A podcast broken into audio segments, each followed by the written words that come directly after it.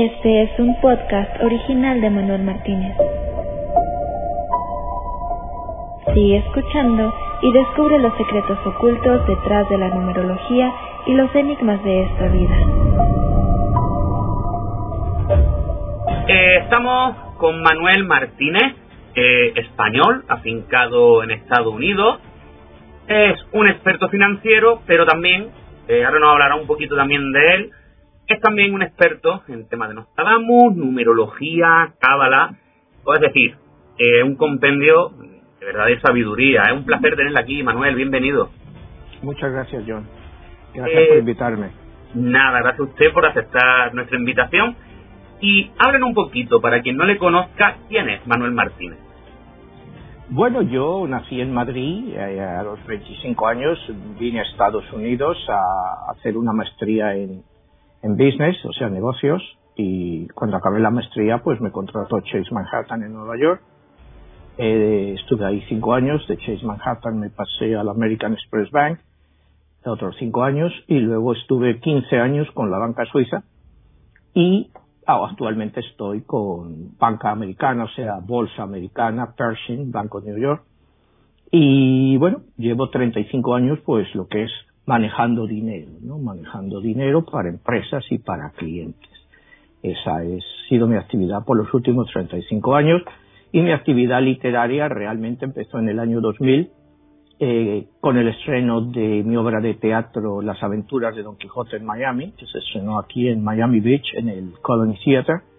Y ya a partir de ahí pues surgieron libros, he estrenado siete obras de teatro, la última de ellas eh, tres en Argentina, en Buenos Aires, que es la verdad donde mejor me ha ido literariamente.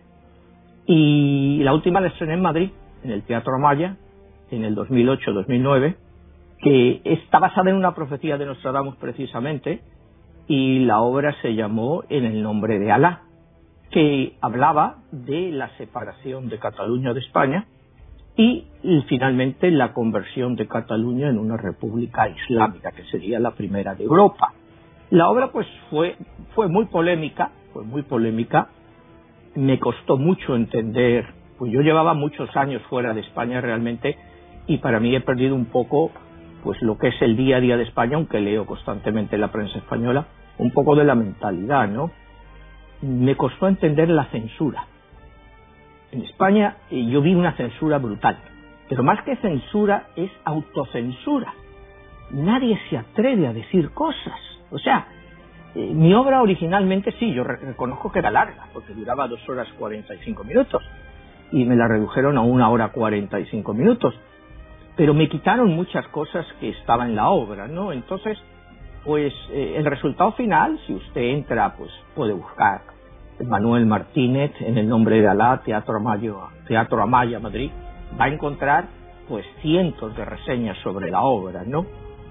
Pero cuando yo, yo tenía invitación como a siete, ocho, nueve programas de televisión, fui al primero en Telemadrid y les presenté unos códigos numéricos que a la gente le gustaron mucho, pero automáticamente me cancelaron todas las entrevistas. Es, yo veo en España pánico cuando se hablan de temas como el Islam en España. Eh, es como miedo, o sea, hay, hay, un miedo a ofender. Cuando yo lo único que decía, bueno, pues son claves numéricas, están ahí, están en Nostradamus, y yo lo único que hacía era explicarlas, ¿no? Pero noté en España que hay una cierta tensión muy grande que, no se vive, por ejemplo, en este país, ¿no? En Estados Unidos, o sea, eh, quizá porque aquí la población islámica, pues es, es mínima, ¿no? Pues un país de 330 millones de habitantes, pues apenas hay 4 millones de musulmanes y de ellos la mitad, pues son emigrantes venidos de países musulmanes. Pero eh, lo que le digo, John, es que me extrañó, o sea, me sorprendió mucho esa autocensura, ¿no? Eso de, no, no, mira, Manuel, esto, esto no lo podemos decir. Digo, pero coño, ¿por qué no lo podemos decir?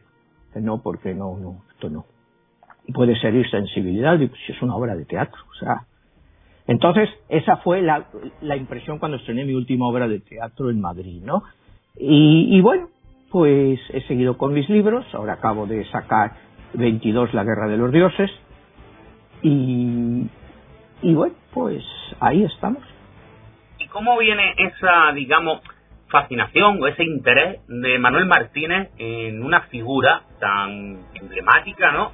En el mundo, ¿no? Este de, de la parapsicología, de la historia, de la, incluso del tema de las profecías, como Nostradamus.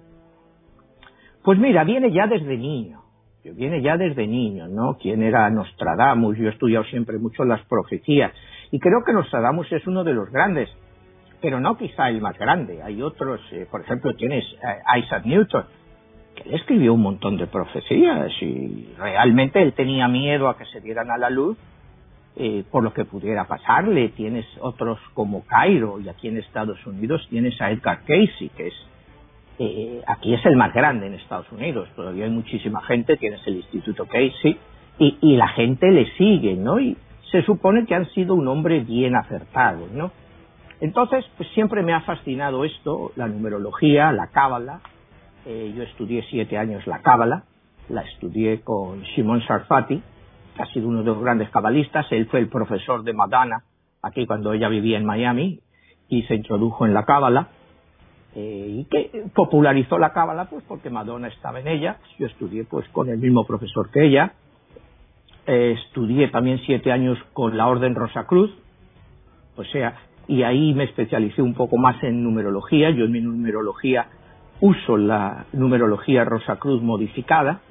Yo he encontrado cambios, ¿no? Porque yo creo que un numerólogo eh, tienes que encontrar los patrones y tienes que encontrar las claves, porque si no, no vas a no vas a acertar nada. O sea, porque tienes que encontrar esos patrones. ¿Cuáles son los patrones que nos llevan a poder predecir algo? Porque cuidado, Tú me hablas de Nostradamus, ¿no? Estamos hablando de Nostradamus.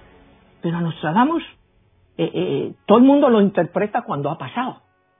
Entonces, si tú te vas a las centurias de Nostradamus, pues en alguna parte vas a encontrar algo relacionado con lo que ha pasado. Si te hablas de la peste negra o de una gran pandemia, pues bueno, ¿cuántas pandemias ha habido a lo largo de la historia? Nostradamus mismo pasó dos pestes negras que le mataron a toda la familia. Eh, entonces, eh, yo lo que creo en la validez de esta gente es tratar de ver lo que están prediciendo que va a pasar. Porque era todo pasado, que si las torres gemelas ya la había visto Nostradamus, bueno, pues sí, cualquier centuria que te hable de desgracias, de la ciudad de York, que se cae, eh, siempre lo puedes encontrar un paralelismo. Para mí... eso, era una de las preguntas que iba a hacerle, precisamente con el tema de las Torres Gemelas. Eh, a lo mejor podría haber eh, sido con otro desastre de otra ciudad que no fuera Nueva York y encajaría la centuria, ¿no? Es que todo te encaja, John. O sea, cualquier cosa que tú hagas. Eh, te digo, el ejemplo más claro es este de las pandemias, el ejemplo de un bombardeo. Se dice incluso que se descifró la guerra del Golfo Pérsico porque un millón de soldados irían a Persia pero eh, eso estaba pasando constantemente en la historia, ¿no? O sea, realmente, si tú lo miras, pues eso es cualquier cosa, ¿no? Para mí, cuando hablamos de Nostradamus, de las preguntas, pues imagino que quieres hacer, ¿cuáles son sus profecías probadas, no? Pues realmente, pues la más clara es la llegada de Napoleón al poder. Es así, realmente las centurias puedes entender que se refería a Napoleón. Y quizá la llegada de Hitler al poder, como Hitler. O sea, eran quizá las más claras, ¿no? Para quien no, la haya, para quien no la haya conocido, ¿cuáles serían esas dos profecías? Bueno, las profecías hablaba de que llegará una persona después de una gran masacre, una gran masacre que era, por supuesto, pues lo que fue la Revolución Francesa, y a partir de ahí, pues eh, se desarrollaría una guerra interna que fue pues, la Guerra Civil Francesa por la Revolución, y después llegaría un hombre fuerte que haría caer a Francia primero en la gloria y después en una inmensa derrota. Y ese fue pues el periodo que él habla de 14 años, que ahí lo acierta bastante bien, porque Napoleón técnicamente eh, llega al poder en 1799 y real, después de la batalla de Waterloo, 1814, pues han pasado esos 14, 15 años que él vaticina. Eh, está bastante bien y se puede interpretar muy bien. Y fíjate que son 237, 238 años después que él lo profetizó. De diferencia, sí. Exactamente. Eh, después tienes la profecía de Hitler, que lo llama Hitler, pero es, es, nada, más que el, más que el parecido te pone los pelos de punta, claro. Exactamente, solo ya el ver la, el parecido del nombre y te habla pues las grandes tropas, millones de ejércitos atravesarán lo que es el Danubio y conquistarán toda Europa trayendo todo el caos al mundo. Pues sí, esa yo considero pues que es una profecía eh, bastante, bastante acertada, ¿no? Muchas de las otras, como me hablabas tú antes, como decíamos York, la caída de edificios, la caída de grandes, pues bueno, esas las puedes achacar a cualquier cosa. La tercera profecía, grande, o sea, pero acuérdate que Nostradamus te habla de tres anticristos.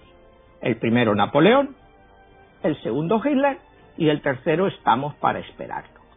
Yo siempre he sabido o he creído entender cuál es el tercer anticristo. A ver, a ver si vas a ser como el que he leído en redes, que con todos los respetos decían que era Trump.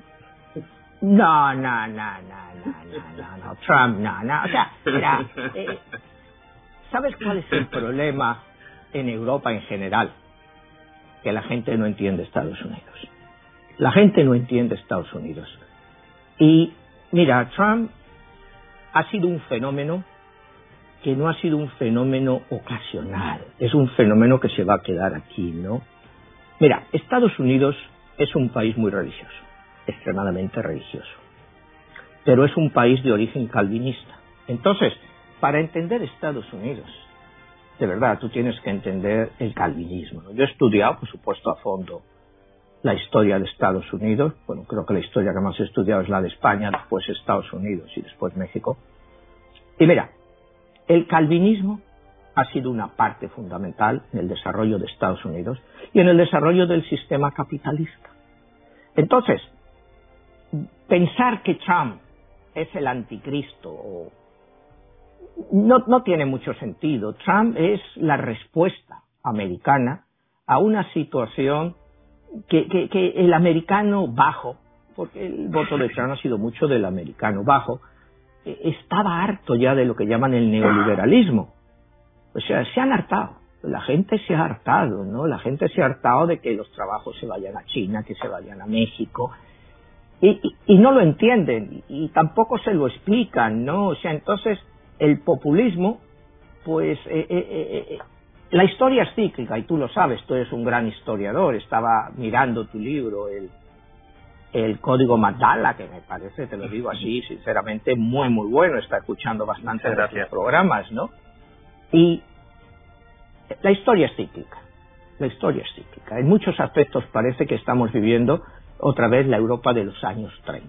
O eres de extrema derecha o eres de extrema izquierda. O sea, no existe un término medio lo que se llamó la Europa de los dictadores, cambiando un poco la evolución que ha habido en este tiempo, pero estamos pasando por el mismo proceso. Entonces, Trump no es más que una parte de ese proceso, no, es una parte más que ese proceso. Ya visto que se acaba de celebrar el segundo juicio político contra Trump, pero que ha sido una pura película, que no tenía sentido. Mm, todo indicaba que de ninguna forma iba a ser culpado. Entonces, pues esto le ha dejado a él todavía mejor situado para volver a correr como presidente a presentarse en el año 2024. Y si Joe Biden pues no lo hace bien, pues tendremos a Trump de vuelta en el 2024. O sea, el, señor ha sacado 74 millones de votos. Ningún presidente republicano en la historia había sacado 74 millones de votos. Y, claro, en este programa no vamos a hablar de eso, pero son los números americanos, 7 y 4 y 4 7. Eso le marca que va a seguir teniendo una gran importancia en la vida política de este país, porque eh, si Trump se sale del Partido Republicano, destroza el Partido Republicano y no van a volver nunca al poder. Les están entregando en bandeja a los demócratas, que se están en poder muchos años. ¿Me entiendes? Porque aquí el sistema político las elecciones es el sistema mayoritario, no es proporcional. Entonces, aquí cuando vienen las elecciones, digamos, eh, son, lo que se llaman los colegios electorales. Entonces, en Florida, tú sacas 7 millones un voto y el otro saca 7 millones, pues el que se lleva los 7 millones un voto se lleva a todos los delegados.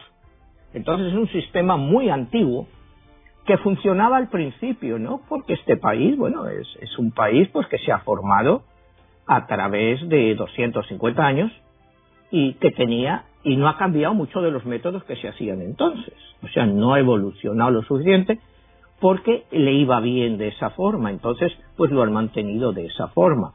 Pero bueno, eh, yo te digo que Trump no es el anticristo volviendo, ¿no? Eh, te iba a decir lo que yo creo que es el, anticristo, ¿no? Si tú te lees eh, todo lo que es Nostradamus, el gran problema de Nostradamus siempre ha sido el Islam, el Armagedón. ¿Qué va a ser el Armagedón? Y el Armagedón, pues en Nostradamus está muy claro que va a ser el enfrentamiento final entre el cristianismo y el Islam. Acuérdate la época en que vive Nostradamus, siglo XVI, pues era una época de luchas continuas entre el Islam y el cristianismo. O sea, eh, eh, Nostradamus muere en el año 1566 y ahora si quieres te hago referencia a esta fecha. Y seis años después tienes la batalla de Lepanto, que realmente pues se le cierra la expansión en el Mediterráneo a los turcos. Pero eso no quiere decir que los turcos no sigan expandiéndose. Entonces, eso es lo que eh, Nostradamus ve como el anticristo, eh, el Armagedón, la lucha final, la batalla en las colinas de Mejido. O sea, realmente ese es el tercer anticristo. Para Nostradamus, si eres serio en sus interpretaciones. Mirándote la de hecho, lo que dice del tema del Islam, eh, yo sí tengo una pregunta, porque cuando está leyendo un poco para tema de documentarme para la entrevista, ¿cree que a lo mejor eh, Nostradamus, digamos, ¿no?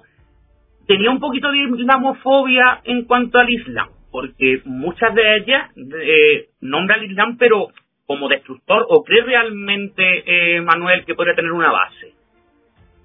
Bueno, mira, John, estás hablando del siglo XVI, como acabamos de decir.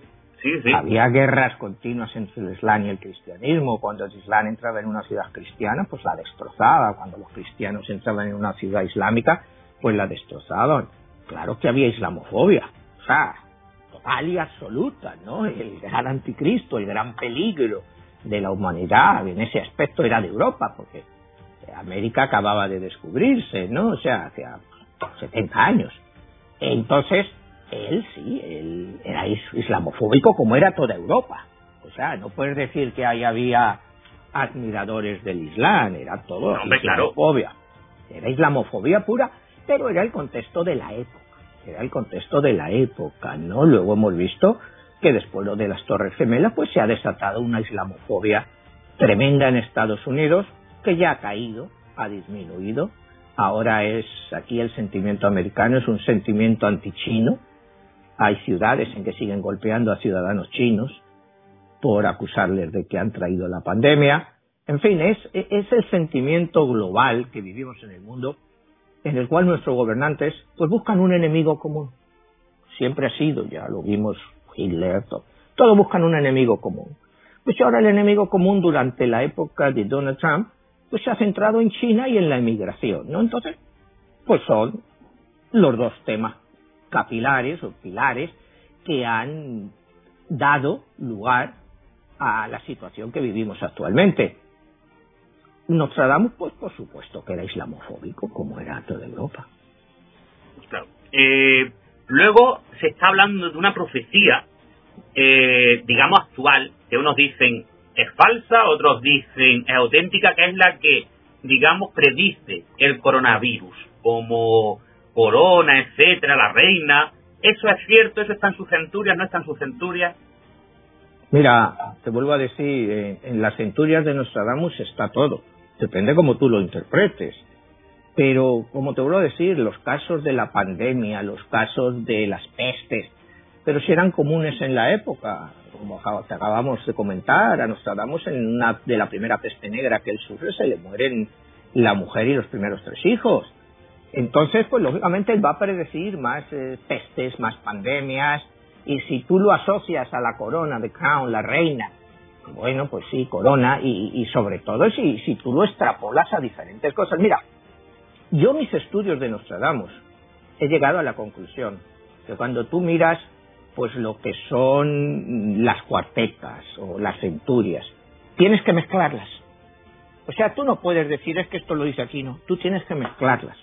Y tienes que sacar del contexto, porque acuérdate que, que Nostradamus eh, vivía en una época muy oscura y sus profecías no podían entenderse por la Inquisición. Porque la Inquisición, aunque realmente nunca le molestó a Nostradamus, sobre todo porque él tenía el apoyo de Caterina de Medici, eh, le consideraba, eh, la, la, Inquisición en la época no consideraba que ni la numerología ni la astrología eran ciencias perversas. Lo único que consideraban es si él hubiera hecho más, eso sí. Pero entonces solo Nostradamus estuvo pues unos días, no, no yo creo que llegó a dos semanas en la cárcel y creo que fue alrededor de 1558, 59, porque él publicó su almanaque anual eh, sin el permiso del obispo. Entonces le metieron unos días en la cárcel hasta que se arregló y consiguió su permiso. Acuérdate que Nostradamus publicaba, eh, solo publicó eso. Las centurias, que, fueron diez centurias y aproximadamente mil cuartetas, y, y, eran una anual, que las publicó por un periodo de 10, 11 años, y es lo único que, que Nostradamus, y muy al final de su vida, porque, como te decía, Nostradamus muere en 1566, y las mm, los almanaques de él empiezan con 1553, 1554, y bueno, empezaron a tener una gran acogida, y bueno, entonces, bueno, si la Inquisición le miró un poco, pero tampoco le consideró un peligro, ¿no? aunque ten en cuenta el origen judío de Nostradamus, porque su abuelo era judío y se cambió el nombre, y entonces ya pues él técnicamente pues, ya era cristiano, pero no era cristiano viejo, estamos hablando de la Inquisición francesa. Entonces, bueno, pues ahí le tienes a él publicando sus cuartetas y como te digo, que eh, dices corona y lo quieres atribuir al coronavirus, pues bueno, o sea, tú puedes interpretar Nostradamus, yo soy de los que creo que tú puedes interpretar a cualquier escritor o a cualquier, como tú quieras. O sea, nadie te puede decir que estás equivocado.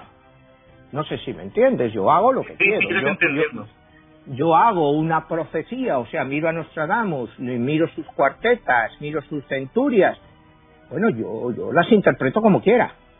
O sea, yo como te digo, la, la que vamos a hablar ahora, que es la, mi, la profecía de Nostradamus eh, sobre la separación de Cataluña de España y, su y su conversión en la primera república islámica de Europa, yo la he realizado con numerología.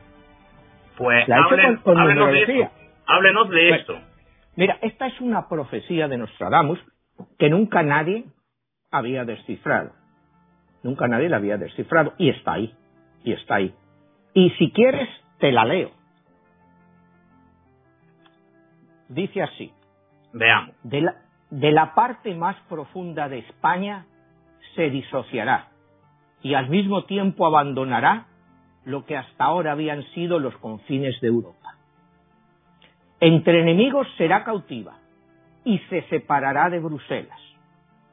Una potente flota armada se alineará frente a la ciudad. La religión de Alá triunfará y Barcelona será abandonada. Once años después, en lo que por muchos siglos fuera parte de España, un rey muy poderoso derrotará a la media luna y hará que la gente del viernes baje sus alas. Wow. O sea, eso te indica claramente, primero, de la parte más profunda de España se disociará, bueno, el noroeste español, la parte más profunda. Y al mismo tiempo abandonará hasta lo que ahora habían sido los confines de Europa. Técnicamente, técnicamente, está abandonando Europa porque dejaría de ser parte de la Unión Europea. O sea.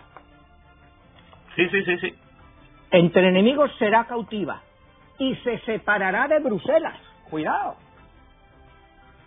¿Cómo ibas a ver en aquella época, digamos, claro. eh, Nostradamus, el tema de la Comunidad Económica Europea y que Bruselas capital.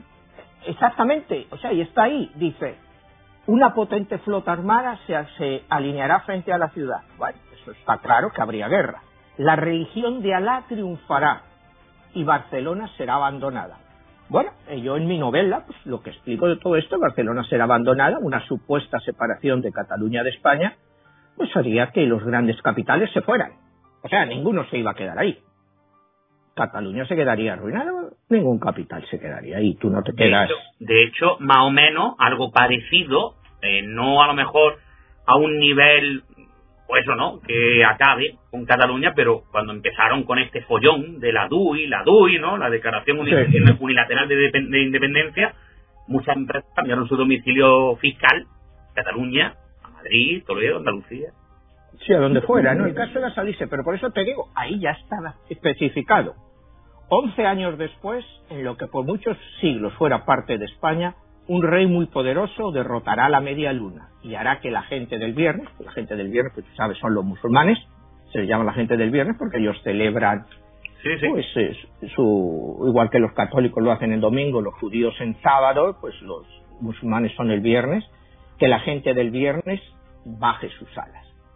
Entonces, en parte de esto es cuando desarrollo la novela, ¿no? O sea, la novela mía está basada en esta profecía, en cual además te hablo después de una crisis económica y social impresionante, y bueno, pues la crisis ya la hemos tenido ahora con el COVID, y te, y te voy a ser sincero, John, yo esto lo escribí en el año 2008, cuando estrené la obra de teatro en Madrid todas las fechas que yo te digo, o sea, yo he llegado a predecir, y lo puedes ver en mis programas de televisión, hablando de Cataluña y todo esto y de numerología, que yo dije que en el año 2014 había un referéndum. Y la obra de teatro que te digo, estrenada en el 2008, grabada directamente en el teatro. Que las personas que quieran verla pueden entrar en internet, buscan Manuel Martínez en el nombre de la obra de teatro y ahí tienen la obra completa. Ahí están las fechas. Dije, en septiembre 11 del 2014 se celebrará el referéndum de autodeterminación. No fue septiembre 11, fue noviembre 11. O sea, noviembre 9, que en numerología es lo mismo, 9-11 que 11-9. O sea, eh, ¿cómo la numerología te puede acertar esto? Seis años antes, la fecha exacta del referéndum, cuando ni siquiera en España, en el 2008, nadie hubiera nunca podido pensar que eso pasaba. Y, y para dar veracidad a lo que te digo, la gente lo puede ver. No tiene más que ver la obra de teatro, que ahí está, grabada directamente. Está en YouTube y la puedes ver, la obra de teatro. Cuando Aquí abajo, ahora mismo está apareciendo, además de la descripción, cuando subamos este vídeo a YouTube, aparece el enlace a la obra de teatro que se está recibiendo eh, nuestro invitado. Gracias, John. No, te digo, entonces, ahí te digo, eh, la numerología, que es lo que hace que las, eh, las profecías de Nostradamus sean tan enigmáticas. Porque si no entiendes numerología, es lo que yo he llegado, eh, no las vas a poder descifrar de verdad. O sea, hay algunas quizá muy claras, las que hemos hablado de Napoleón, de Hitler, Hitler, pero todas las demás, pues bueno, están ahí, ¿no? O sea, están ahí, que si el incendio de Londres, bueno, pues sí, ahí habla de él. Eh, para mí una que yo he descubierto con numerología, eh, que te la comentaba el otro día, es cuando hablas de la Guerra Civil Española. Y está en mi obra de teatro, pues en la primera escena, cuando sale Nostradamus explicando cómo él hace sus profecías desde un universo paralelo.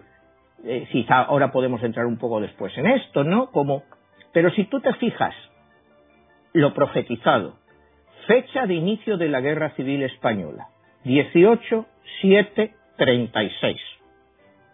Finalización, 1 de abril de 1939. Suma 1, 4, 39 a 18, 7, 36. Te da 19 de noviembre del año 1975, el día que murió Franco. Aunque su muerte se anunció unas horas después, porque murió en, las últimas horas del 19 y se anunció el 20. ¿Cómo es posible esto? O sea, tú me dirás eso, pero ¿cómo es posible 18-7 del 36, 1, 4, 39, te da 19, 11, 75, día de la muerte de Franco? Hay cosas que no entendemos, pero están ahí. Y te digo, yo me interesé mucho en estas cosas después de leer el libro de Michael Drosnin, que hablábamos, el de los códigos secretos de la Biblia, en el cual, bueno, pues a través de una computadora, pues él logra hacer conexiones y contactos. A mí me parecen, bueno, pues que son bastante realistas, la gente puede creerlos, no creerlos, pero otra vez es con cosas que ya han pasado. Y mi objetivo cuando escribo de estas cosas es ver lo que va a venir. Porque cuando hablamos de profecía, ¿qué es una profecía? Una profecía no es más que una advertencia. Si tú escuchas esa profecía y la crees, pues puedes tratar de evitarla.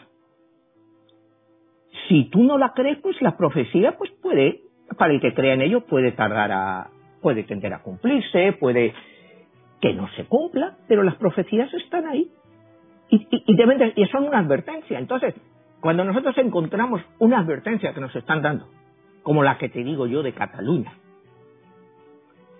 pues o haces algo, o, o nos quedamos, pues eso, pues con una separación.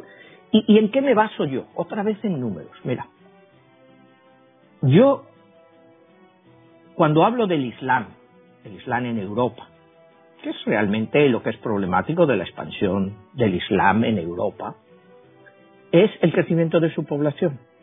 En España, en el año 2019, el último dato indica que ya hay 2.089.000 musulmanes, de una población de 47 millones. Ya estás hablando del 4 o 5% de la población. Y cuando esto lo dividimos por regiones o por autonomías, como quieras llamarlo, Cataluña tiene la población más alta con 565.000. Todo esto te hablo de cifras oficiales al 2019. En el 2020 habrá aumentado todavía más. Que de una población de 7,5 millones de habitantes que tiene Cataluña, pues representa ya un 7,5% de la población a nivel de Francia. ¿Qué te quiero decir con esto? Mira, yo siempre pongo como ejemplo la invasión de Napoleón de Egipto en el año 1798. Del año 1798, acuérdate, Napoleón invade Egipto con la idea de cerrar las rutas de los británicos para la India, ¿no? Estaban ya en guerra con los británicos y Napoleón invade Egipto. La población francesa en ese momento era de 32 millones de habitantes. 200 años después, ahora la población de Francia pues apenas se ha doblado, son 65, 66 millones de habitantes. La población de Egipto en 1798 estaba entre 4, 4 millones y medio de habitantes. La población de Egipto hoy, la última que he visto, es 104 millones de habitantes. La población se ha multiplicado por 25 en 200 años. Tú extrapola estos números a Europa. El Islam conquistará Europa pues, solo con la población. No necesitan guerras. O sea, eh, lo que Nostradamus habla es que acabarán ganando, pero acabarán ganándolo pues por la permisividad de los gobiernos europeos, cosa que en este país pues no ha pasado, pero en Europa está pasando. Si, si tú me dices que la media de hijos en España es 1.3 hijos por pareja, tú para mantener una cultura necesitas tener 2.1 hijos por pareja, uno por el padre, otro por la madre y otro pues por lo que fallezca. Con 1.3, cuando la población musulmana tiene entre 5 o 6 hijos, se acaba convirtiendo en un problema geométrico, porque esos 5 o 6, eventualmente en la nueva generación, tendrán 5 o 6 hijos. ¿Cuánto puede tardar el Islam en ser mayoritario en Europa e imponer sus leyes democráticamente, utilizar las propias leyes democráticas para hacerse con el poder? Con el poder, claro pero se darían democráticamente. O sea, se harían democráticamente. Tú cada vez que vas a un país musulmán, cuando los países occidentales dicen que no hay libertad para votar, es que tal y cual, es que cada vez que les das libertad para votar, pues te votan pues por los hermanos musulmanes, por porque ellos la mayoría de ellos reciben educaciones en madrazas, entonces pues, sus enseñanzas son en Corán. Entonces siempre van a sentirse eh, relacionados con ello entonces van a votar a ese tipo de partidos. Entonces, pues en Europa pasará lo mismo y te digo, el fenómeno en España se ve en Cataluña, donde según, bueno, pues los centros de estudios europeos, la CIA, te dicen que los grupos más violentos del Islam están concentrados en Cataluña. Luego esto, están concentrados ahí. Entonces tienen una base de operación cada día más grande. Entonces, en mi novela sobre la profecía de Nostradamus, pues con el tiempo, pues ellos consiguen hacerse con el poder, logran un referéndum de independencia, que, bueno, pues el referéndum de independencia, sea legal o sea ilegal, pues sabemos que van a continuar haciéndolo. En un momento dado en mi novela, pues triunfan, pero todavía la población musulmana no es mayoritaria. Pero ¿qué pasa? Que en el momento en que triunfan los nacionalistas, esta gente, como te decía antes, toda la gente de dinero se va, y mucha gente que se siente española y se puede ir se va. Entonces, cubren la población con una gran inmigración islámica, con la ayuda de Qatar, Arabia Saudita, y entonces consiguen que eventualmente, en el año 2028, pues se haga, 2029, y los islámicos ganen las elecciones y Cataluña sea la primera república islámica de Europa. Ahí es parte de la novela. Eh, después viene la parte de las guerras civiles entre los que se quedan españoles, que se consideran españoles y ellos, y, y es una guerra muy larga. Y al final, bueno, pues en el momento en que han sido derrotados, el rey de España, en este caso, y todavía no estaba como rey, eh, Felipe VI, eh, va a Barcelona, pues para eh, ratificar la reunificación, y hay un comando terrorista formado por cinco mujeres islámicas que pretenden matar al rey para evitar que esa reunificación se produzca. Esa es la base de la obra de teatro y de mi novela. Y todo te digo basado en Profecía de Nostradamus. Me comentaron... Le voy a decir una cosa, por lo que ayer hubo elecciones en Cataluña. Volvieron a ganar, digamos, la mayoría independentista. Su, cuando esto se emita en Barcelona, en alguna de las televisiones de allí y en la radio, a tus líder de venta. Esperemos, bueno, o sea, mira, yo creo esto es una advertencia, ¿no? Miran, cuando... No se, extrañe, no se extrañe de que en la siguiente mesa de negociación o lo que vayan a hacer por ahí, que pasarán los políticos, no salgas un revolución, ¿eh? De, lo está profetizando Nostradamus al fin. Mire, eh, hace como un mes, Santiago Abascal hablaba de la República Islámica de Cataluña. Yo no sé de dónde se lo sacó a él, me imagino que habría leído mi libro o alguien se lo había mencionado, porque hasta entonces nunca había salido. Y las críticas que le llovieron fueron, bueno, brutales, ¿no? O sea, pero bueno, hablamos de que es un tema que está aquí, que está aquí, que mire, hoy en día la población eh, mundial, pues ya estamos en los, eh, los 8.000 millones de habitantes, eh, un 25% de la población mundial, como 1950, pues son musulmanes dentro de 40 años habrá más de 3.500 millones de musulmanes contra unos 3.000 de cristianos. O sea, poco a poco se van a ir apoderando, eh, pero lentamente. Al Islam no le interesa la violencia, todo esto que vemos de los grupos yihadistas. Es mala reputación para ellos. O sea, al Islam no le interesa la violencia. No le interesa. O sea, no tiene sentido para ellos cuando ellos saben que pacíficamente pueden tomar el mundo, pues por la decadencia de Occidente. Porque sí, y nosotros no tenemos hijos. Pues, alguien tiene que venir a ocupar esos puestos de trabajo, porque ¿quién va a mantener a los retirados? Se tiene que buscar mano de obra. Y la mano de obra que está viniendo en Europa es una gran parte, miren en todos los países, en Alemania, turcos. No sé si ha estado usted en Amberes últimamente, yo la última vez que estuve me quedé espantado de los barrios totalmente musulmanes que había y viven totalmente aislados. Hay países que ya lo tienen perdida la batalla. Holanda, Bélgica, Alemania, ya lo tienen perdido. O sea, es cuestión como... Francia está con el 7% y en algunas zonas de Francia es el 20%. Entonces, y Francia, y Francia es el que tiene la tasa de natalidad más alta de Europa relativamente, es como 1.8. Pero los argelinos, marroquíes, seleganeses, o sea, de, los muchos países, pues tienen, como te digo, 5 o 6 hijos cada uno. Entonces estás hablando de que es una proporción geométrica eventualmente, es que solo es cuestión de esperar unas generaciones, o Europa impide eso, o va a pasar. Esa es la advertencia que yo hago en mi libro que hace Nostradamus, o lo paráis, o lo paráis, o esto pasa.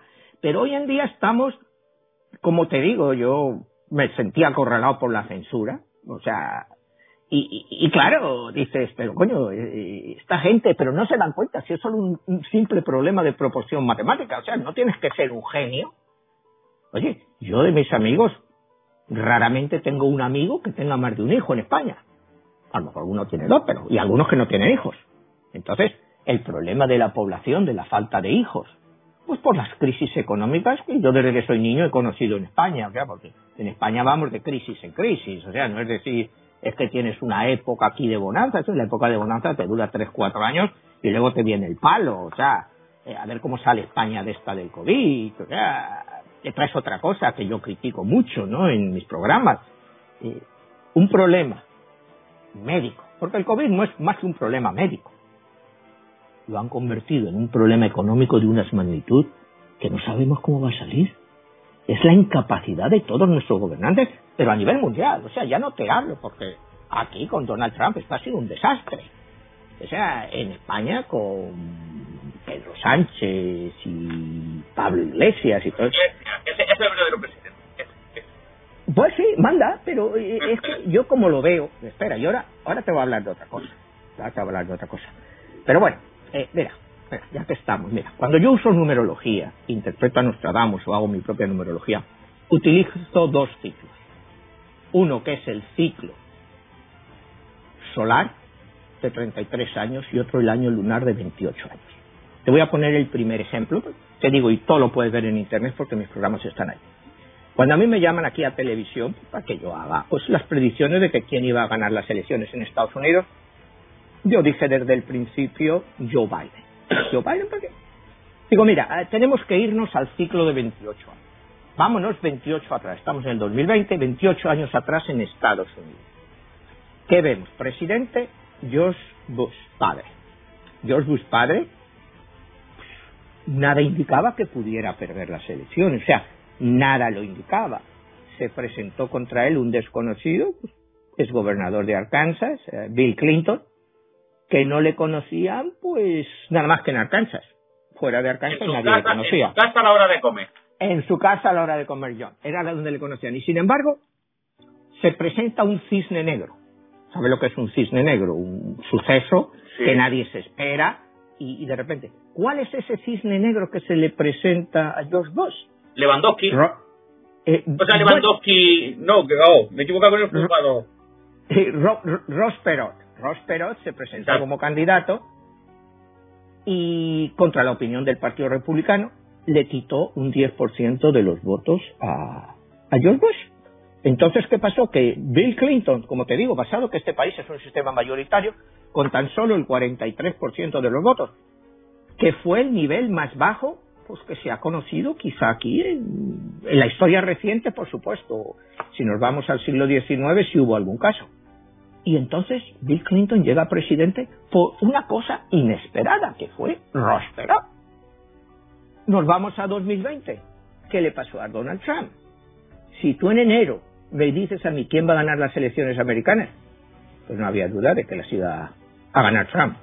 O sea, no había duda. Pero ¿qué pasa? Se le presenta un cisne negro. Ese cisne negro es el COVID.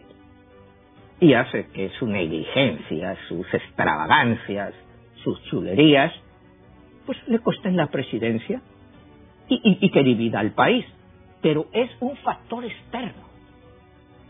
Y eso pasa, en ese caso, hace 28 años. Vamos al caso de España. Año 2020. Segundo gobierno social comunista de la historia de España. Vámonos 28 años atrás, 1992. 28 años atrás, 1954.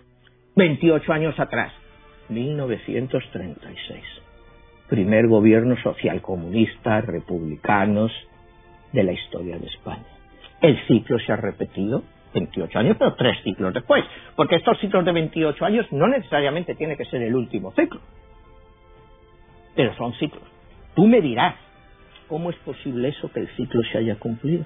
Hubo un solo gobierno social comunista en la historia de España, todos sabemos cómo acabó, tres ciclos de 28 años después se vuelve a formar el mismo tipo de gobierno, cambiando pues la evolución de España, porque España no es la España del 36, si España fuera la España del 36 ya estaríamos tiros. O sea, eso está claro. O sea, porque la dialéctica que se emplea hoy en España... con la que traen aquí, entre uno y otro, no, no de todavía nada por sentado. Aquí cada vez hay más partidismo, más de este, eh, porque yo creo que porque la gente se lo está tomando a bien. Pues estoy de acuerdo contigo, John, quizá porque la educación ya es diferente en España, la gente tiene menos ganas de broncas, pero eh, estás viendo una dialéctica. A mí hay una parte interesantísima de la historia de España que siempre me ha apasionado, pues que ha sido la Segunda República, ¿no?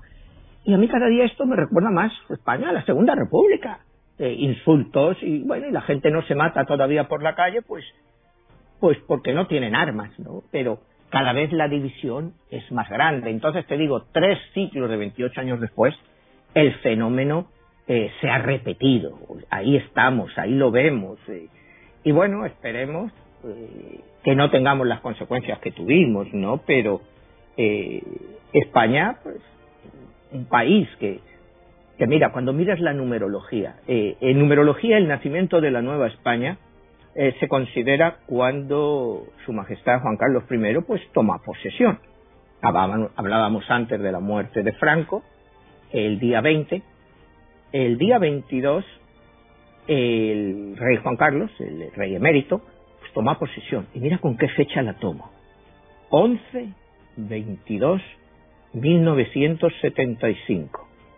11, 22, en numerología hay tres números maestros.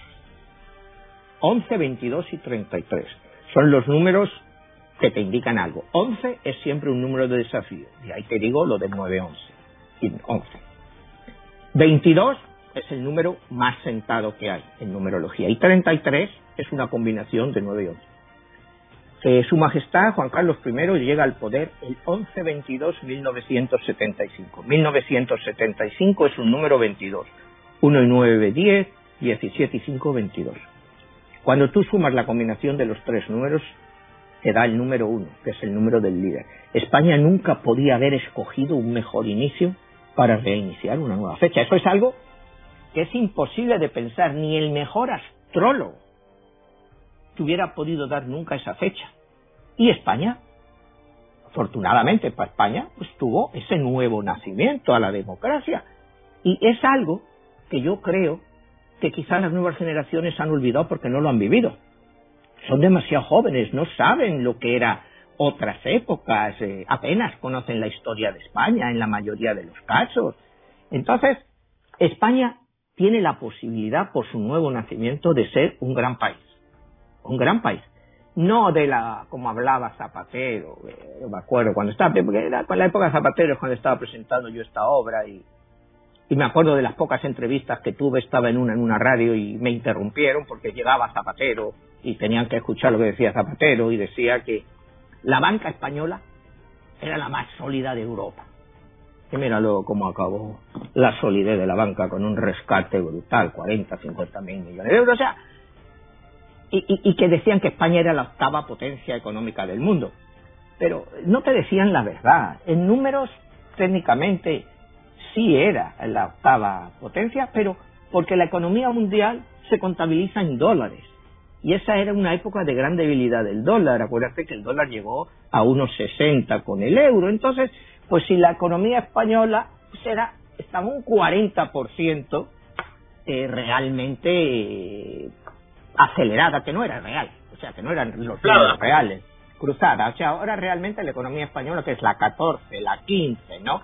se van pasando todos los países. Te pasa Australia con 30 millones de habitantes contra 47. España estaba incluso por encima de Canadá. O sea, no eran cifras reales, pero que nuestros gobernantes nos hacían, porque técnicamente sí eran ciertas. O sea, pero todos sabemos que no eran reales.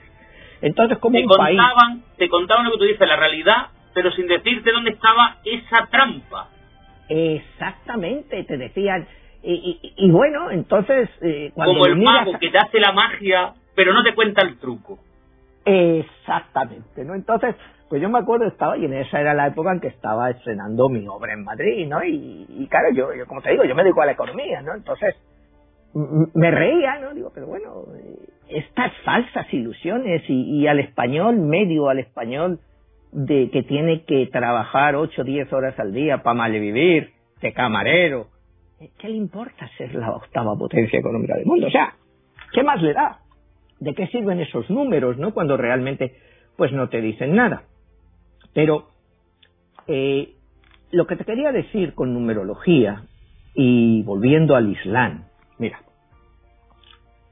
la numerología islámica es una numerología prácticamente inexistente, ¿no? O sea, no es una es, y, se desarrolla sobre todo en el siglo XVII en la zona de, de Egipto a través de la cábala, sobre todo a través de los escritos de Isaac Luria, que fue uno de los grandes cabalistas. Para, no sé, me imagino que tú has hablado de la cábala en otros programas, pero para que los telespectadores, oyentes lo puedan entender, la cábala, pues, técnicamente, pues, es un libro que se llama el Soja, el libro del resplandor, que según los cabalistas, pues se escribe en el siglo II y se descubre en el siglo XII en Guadalajara por Mosé de León, que es el primero que lo interpreta y la cábala española en esa época, siglos XII, XIII, eh, tiene una gran vitalidad sobre todo lo que es en Guadalajara, eh, Zaragoza y también luego en Toledo, ¿no? La cábala se extiende, o sea, España realmente es el país que reinicia la cábala, que mucha gente no sabe eso. La cábala se desarrolla en España. Empieza a desarrollarse en España, porque hasta el siglo XII no se vuelve a descubrir el soja, que según los cabalistas pues ya estaba escrito. Pero bueno, eso ya son partes curiosas de la historia. Nos quedan dos minutos. Ah, bueno, pues te iba a decir, eh, volviendo a Cataluña, mira, en la fecha 9-11, que es la famosa diada de Barcelona, los números eh, mágicos del Islam, los números clásicos del, del Islam son el número 9 y el 11. ¿Por qué el 9? Porque el 9 es el mes en que a los creyentes se les entrega el Sagrado Corán. Y el 11 es el año lunar, por lo cual el Ramadán tiene siempre 11 días hacia atrás, con lo cual siempre está ahí la combinación 9-11, por lo cual los islámicos, aún sin quererlo, escogen Cataluña por eso, porque el 9-11 concuerda perfectamente con los números del Islam. El Islam, si este año el Ramadán ha sido el 24 de mayo, al año que viene va a empezar el 13 de mayo. Y siempre así, siempre 11 días a después, pero siempre en el noveno mes, siempre con la combinación 9-11. Entonces, tú vuelvo a decir, los números, la profecía de Nostradamus con Cataluña está ahí. Es una advertencia. Está que se pueda cumplir o que nuestros políticos, nuestra gente de bien, haga lo necesario para que esta profecía no se cumpla. Pues Manuel, yo espero tenerle muy pronto aquí para volver a hablar de todos estos temas. Te lo agradezco yo. Y, sumergirnos, porque sí lo hemos tocado alguna vez, así por encima del tema de la cábala, pero lo vamos a tocar de lleno. Vamos a introducirnos en esta cábala para que los, espectadores y los oyentes también pues conozcan un poco ese fascinante mundo y de verdad agradecerle pues que se ha hecho cortísimo eh, esta hora con usted hablando de tantísimas cosas no está de política o sea con Manuel podemos hablar de todo. Así que de verdad es un placer. Igualmente te digo, John, me encantan tus programas, ¿no? O sea, hay programas que son realmente extraordinarios. Eh, todos estos que he estado escuchando, pues sobre los templarios, eh, sobre la sábana santa, sobre la espada de San Pablo, o sea, que son temas que realmente pues la gente no conoce bien, ¿no? Y, bueno, pues te digo, te doy las gracias por invitarme y te felicito por tu programa. Pues igualmente, de verdad, hablamos muy pronto y de acuerdo, cualquier cosa sabe dónde estamos. Muchas gracias, John.